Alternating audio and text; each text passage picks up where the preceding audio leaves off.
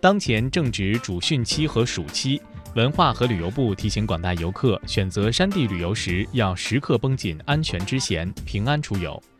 文化和旅游部提示，由于交通不便、地质条件特殊、地形条件复杂、野兽蚊虫多等相关的原因，山地旅游具有一定风险。游客应该尽量选择发展水平和安全规范较高的山地旅游目的地和景区，避免前往未经开发的荒山野岭。不要为了挑战极限、追求刺激而置危险于不顾。